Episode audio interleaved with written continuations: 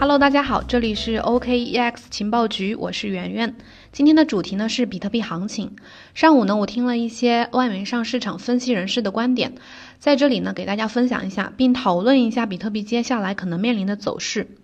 正如大家所见，比特币在过去一周左右的时间里面下跌了超过百分之十一点五，可能是由于缺乏利好以及监管的收紧，比特币呢遭遇到了恐慌抛售，上周短暂跌破了七千美元的心理水平。但是昨晚迎来反弹，突破了七千三百五十美金的阻力位，目前呢在七千五百美金附近震荡。但是市场情绪呢仍然处在极度恐慌的阶段。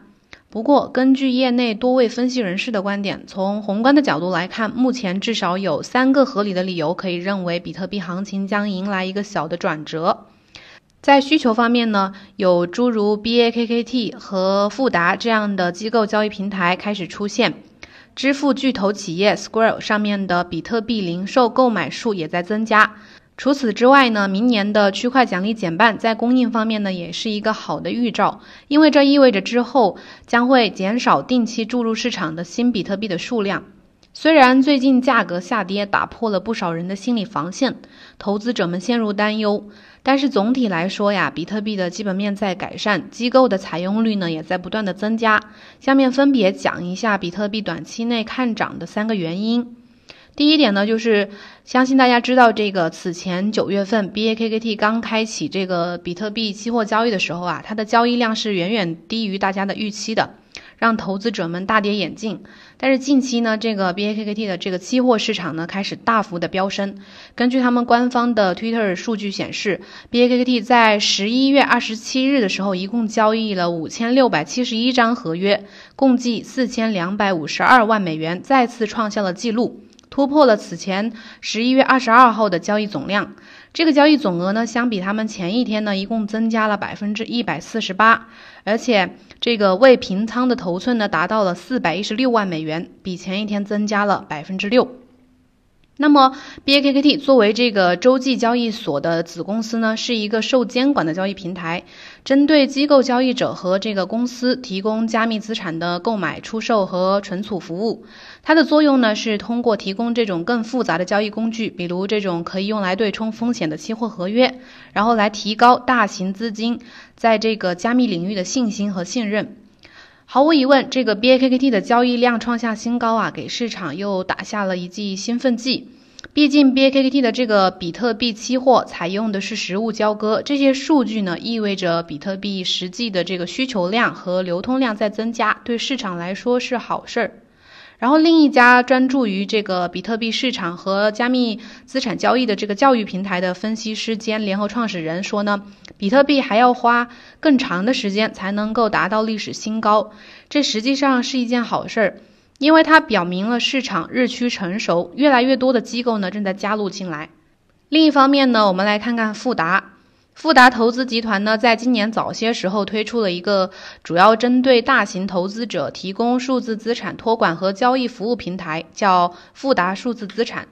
这为那些寻求更安全途径进入加密货币领域，且不想依赖交易所来存储加密货币的大型资金来说呢，提供了至关重要的服务。从大型投资者的这个角度来看啊，这就使得他们呃进入加密货币领域的过程呢更加方便、更加合法。资产管理公司 VANECK 这家的战略主管表示说，这个机构的采用呢，仍在以快速的步伐进行。对新入场的这个比特币投资者来说呀，可能未来可以看到更低的比特币价格以及更好的一个买入点。只是呢，这个目标可能不像大家期待的那么容易达到。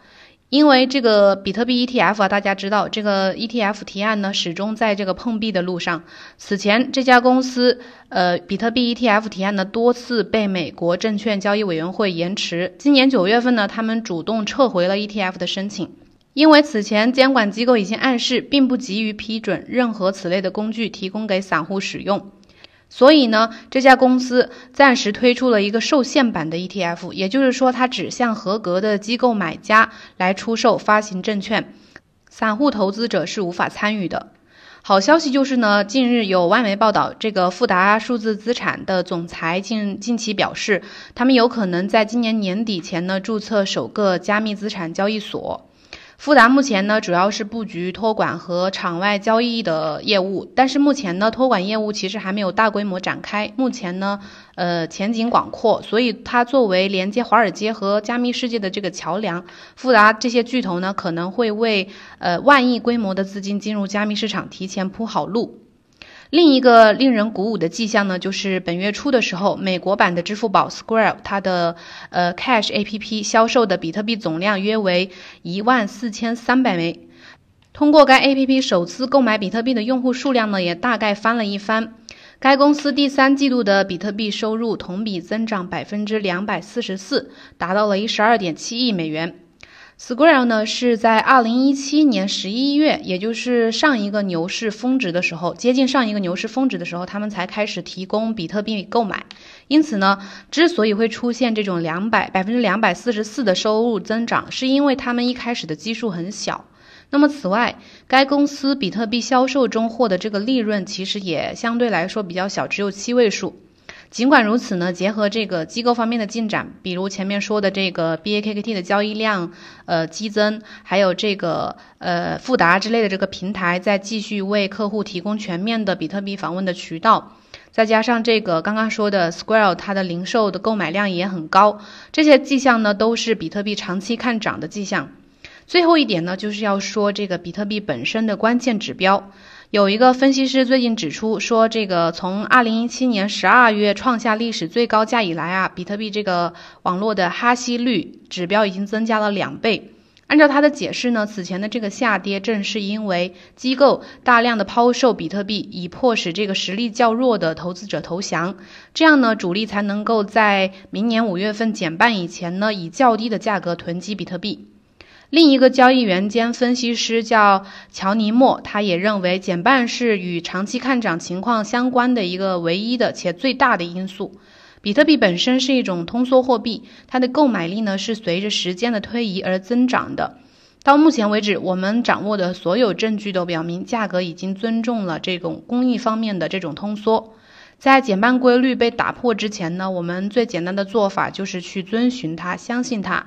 但是呢，他也提示啊，这个减半行情规律呢，这一点还有待商榷。有一些交易员呢是不太确定历史是否会重演的。像这个 Twitter 上，大家应该知道有一个知名的分析师叫 Willie Wu，他最近指出呢，呃，那些在之前啊，那些预期减半的比特币买家呢，气势汹汹，认为市场已经长期看涨。但这一次呢，比特币从一万四一路跌跌到七千五百美金，已经击垮了一些弱势的矿工群体。从这一点上来看呢，增加了本来就已经看跌的走势，因此他呃预测呀，由于这个抛售压力的存在，在六个月左右的时间内呢，可能还看不到一个比较好的这个行情的出现。